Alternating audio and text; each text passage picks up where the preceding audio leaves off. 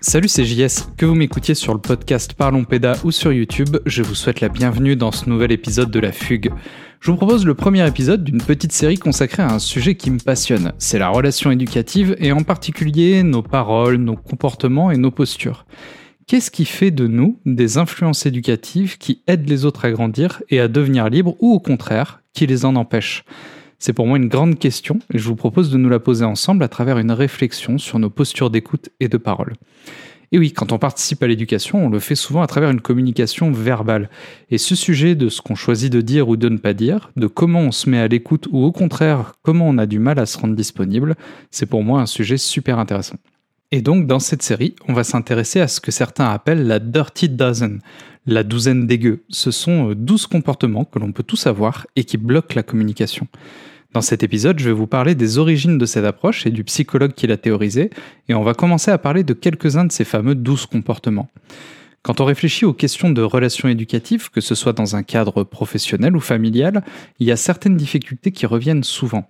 Comment écouter et comprendre l'autre personne, comment l'aider à penser par elle-même et à identifier ses propres besoins, comment déconstruire les comportements dominants ou violents pour faciliter les relations. Faire tout ça, c'est souvent un peu technique et j'ai remarqué que pour beaucoup de gens, et pour moi aussi d'ailleurs, c'était parfois difficile. Il y a évidemment plein de manières différentes d'aborder ces questions, et dans cette série, je vous en propose une que je trouve intéressante sans prétendre qu'elle est la meilleure ou même que c'est une bonne approche. Hein. Je vous invite à garder votre esprit critique en m'écoutant et à bien considérer le fait que je fais que poser des questions. Il s'agit pas pour moi de vous dire comment penser ou ce que vous devez faire, mais bien euh, d'offrir une occasion de se questionner et de réfléchir à tout ça. Dans cette série, je m'appuie sur le travail d'une personne qui est un psychologue reconnu et célèbre. Pour autant, c'est pas parce que c'est un psy, qu'il a une page Wikipédia et que d'autres psys peuvent utiliser son travail et être d'accord avec lui, que tout ce qu'il dit est forcément euh, scientifique. Comme vous savez sûrement, pour qu'une connaissance soit valide scientifiquement, il faut regarder plein de choses, et notamment si cette connaissance elle a été étayée par des études scientifiques avec des expériences et des données. Donc euh, méfions-nous parce qu'il y a beaucoup de pseudosciences qui circulent dans les domaines de la psychologie, du développement personnel, des méthodes et conseils éducatifs et du monde de la formation. Ça ne veut pas dire non plus que tout ce qui n'a pas été démontré scientifiquement est forcément faux et sans intérêt. C'est là justement que c'est important qu'on fasse la part des choses et qu'on soit euh, ni dans une confiance aveugle, ni dans un rejet en bloc. Alors la Dirty Dozen, c'est une idée qui vient d'un psychologue américain qui s'appelait Thomas Gordon c'est quelqu'un qui a été influencé par d'autres psy célèbres comme Abraham Maslow, dont vous connaissez peut-être la célèbre pyramide, et euh, Carl Rogers, à qui on attribue souvent ce qu'on appelle aujourd'hui l'écoute active. Thomas Gordon, il a contribué à un courant de la psychologie qui s'appelle l'approche humaniste, dans lequel on trouve un peu de tout, des choses intéressantes et puis des dérives que je trouve assez problématiques, notamment des dérives commerciales ou alors sectaires. Thomas Gordon, son grand truc, c'est ce qu'il appelle les relations efficaces. Il a théorisé des grands principes qui permettent, euh, selon lui, de créer des relations efficaces, par exemple en trouvant des solutions aux conflits qui vont satisfaire tout le monde. Et vous avez sûrement entendu parler des négociations euh, gagnant-gagnant, win-win en anglais. Bah ça, c'est directement issu de son travail. Il a pas mal écrit sur les relations éducatives à destination des profs et des parents en proposant des approches qui permettent d'éviter les punitions et de cultiver ce côté gagnant-gagnant dans les relations. Comme d'autres psychologues célèbres de son époque, il va emmener plein de gens derrière lui et créer une sorte de mouvement qui prend la forme d'un institut international qui va diffuser ses idées et former des gens à appliquer ses méthodes. C'est un business qui est assez répandu et qui est probablement très lucratif, ce qui n'empêche pas de s'y intéresser et de nous inspirer de son travail. Pour vous présenter la Dirty Dozen, je vais utiliser une classification qui a été proposée par un élève de Thomas Gordon, qui s'appelle Robert Bolton, et qui en gros réutilise les mêmes idées que Thomas Gordon, mais qui les classe dans trois grandes familles qui permettent de mieux comprendre comment tout ça fonctionne. Et donc c'est quoi la douzaine des gueux? Eh bien ce sont douze comportements qui peuvent être des obstacles à la communication, notamment quand on est en train de parler à quelqu'un qui est vulnérable émotionnellement. C'est-à-dire quelqu'un qui est triste, qui pleure, qui est effrayé, qui a besoin d'aide ou qui est en colère. Il y a des comportements de la Dirty Dozen qui sont pas vraiment problématiques quand on les a dans une discussion légère, sans gros enjeux, et puis il y en a d'autres qui sont euh, clairement problématiques, quelles que soient les circonstances. C'est des comportements qu'on retrouve partout, mais qui peuvent avoir des effets particulièrement toxiques dans des relations éducatives, et notamment quand on s'adresse à des enfants. C'est pour ça que j'ai eu envie de vous les présenter. Alors, comment on reconnaît un comportement appartenant à la douzaine des gueux? Eh bien, en fait, il y a différents critères qui permettent de le voir. C'est des comportements qui peuvent déclencher des mécanismes de résistance, comme de l'agressivité. C'est aussi des comportements qui peuvent empêcher l'autre de s'exprimer avec sincérité, ou alors de trouver à sa place une solution à son problème.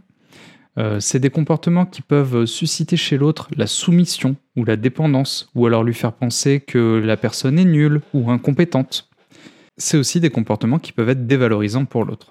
Tous ces signes, ce sont de bons indices pour reconnaître un comportement qui appartient à la Dirty Dozen et qui donc peut faire des dégâts dans les relations. Une chose importante à dire, c'est que c'est pas parce qu'on a certains de ces comportements qu'on est une mauvaise personne ou qu'on communique mal. C'est des façons de se comporter qui sont souvent très intuitives et automatiques, et ça demande pas mal d'efforts et de remise en question pour les déconstruire. Et c'est pas parce qu'on n'est pas capable ou pas prêt à faire ces efforts qu'on est une mauvaise personne. Pour moi, ça n'a pas de sens d'utiliser la Dirty Dozen pour juger les autres, c'est plutôt un outil pour se remettre en question soi-même. Je trouve qu'il vaut mieux pas trop aller analyser, juger et fouiner dans le comportement des autres pour leur dire ce qu'ils doivent faire. C'est pas comme ça qu'on crée une meilleure communication pour moi. Les trois catégories de comportements dont on va discuter, ce sont les jugements, les solutions et l'évitement. Et on va attaquer tout de suite avec les jugements, et puis euh, on fera les solutions et l'évitement dans les prochains épisodes. Donc dans la douzaine des gueux, il y a quatre comportements qu'on peut mettre dans la famille des jugements. Et sur les quatre, en général, il y en a deux que tout le monde a bien identifiés, mais deux autres qui vont peut-être vous surprendre. Juger l'autre personne, ça peut nous empêcher de la comprendre, et la communication, ben, ça va dans les deux sens.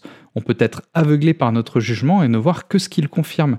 Et ben ça, c'est pas une super base pour la communication. Juger, reprocher, critiquer, contredire, accuser, autant de mots pour parler de ce premier comportement qui peut faire obstacle à la communication.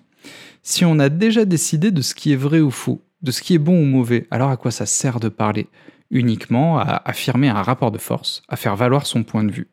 Faire une critique, c'est prendre position, et prendre position de façon ferme et non négociable. Ça revient à dire j'ai raison et tu as tort. Autant dire que si notre but c'est d'être dans l'échange, d'avoir une communication équilibrée, de comprendre l'autre, et eh ben en fait faire des critiques ça va plutôt nous compliquer la vie. Quand on critique, la personne à qui on parle peut se sentir dévalorisée, attaquée personnellement. Et en fait, ça la met dans une situation où elle risque de ne voir que deux réactions possibles, soit nous résister, soit se soumettre. Et en fait, c'est un comportement qui est omniprésent dans les relations éducatives. J'ai l'impression que pour beaucoup d'adultes, critiquer et faire des reproches aux enfants, c'est presque une seconde nature. Et on se rend pas compte à quel point les enfants entendent des reproches et des critiques à longueur de journée. Une étude euh, a été faite il y a quelques années qui analysait la façon dont on parle aux enfants. Et les chercheurs ont démontré que la grande majorité des paroles destinées aux enfants dans les familles, c'était des injonctions et des reproches. Alors à ton âge, tu sais pas faire des lacets?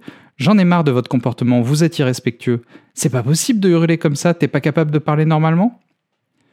J'avais un collègue qui se plaignait souvent en réunion des enfants qui critiquaient tout et qui n'étaient jamais satisfaits, qui n'appréciaient pas ses animations et son travail alors qu'il passait lui-même beaucoup de temps à leur reprocher de n'aimer que le foot, d'être irrespectueux et malpoli, de ne s'intéresser à rien. Et combien de fois j'ai entendu des professionnels se plaindre du comportement harceleur et inquisiteur de certains enfants envers d'autres pour ensuite les voir appliquer exactement le même traitement aux enfants incriminés. Comment voulez-vous qu'une personne apprenne à être à l'écoute, à être tolérante, à être ouverte d'esprit, alors qu'on lui assène des critiques et des reproches toute la journée? C'est une impasse dans laquelle un enfant ne peut pas grandir. Alors bien sûr que critiquer, contredire et montrer son désaccord, c'est très important à certains moments. Je suis pas en train de vous dire qu'il faut jamais rien juger ou jamais rien critiquer, mais il faut être stratégique et choisir consciemment comment on veut s'adresser aux personnes, en particulier comment on veut s'adresser aux personnes sur lesquelles on a de l'autorité et de l'influence. Si notre objectif c'est pas de revendiquer et de combattre, mais plutôt d'avoir une communication équilibrée, de comprendre l'autre, de favoriser un lien de confiance, alors il peut être utile et même nécessaire de suspendre notre jugement et d'éviter de faire des critiques ou des reproches, au moins le temps de bien avoir compris la situation. Il y a un deuxième comportement, ben, c'est insulter, tout simplement. Bah alors oui, celui-là aussi paraît évident. Insulter, humilier, ridiculiser, tout le monde sait que ça fait pas avancer la communication. Insulter quelqu'un, c'est tout simplement une autre manière de critiquer et de juger, mais ce coup-ci de façon euh, particulièrement euh, violente et agressive. Heureusement, dans un contexte éducatif, il y a beaucoup de gens aujourd'hui qui ont compris que le fait d'insulter ou d'humilier une personne, bah, ça relevait de la maltraitance. La loi interdit formellement ce comportement maltraitant aux parents comme aux professionnels.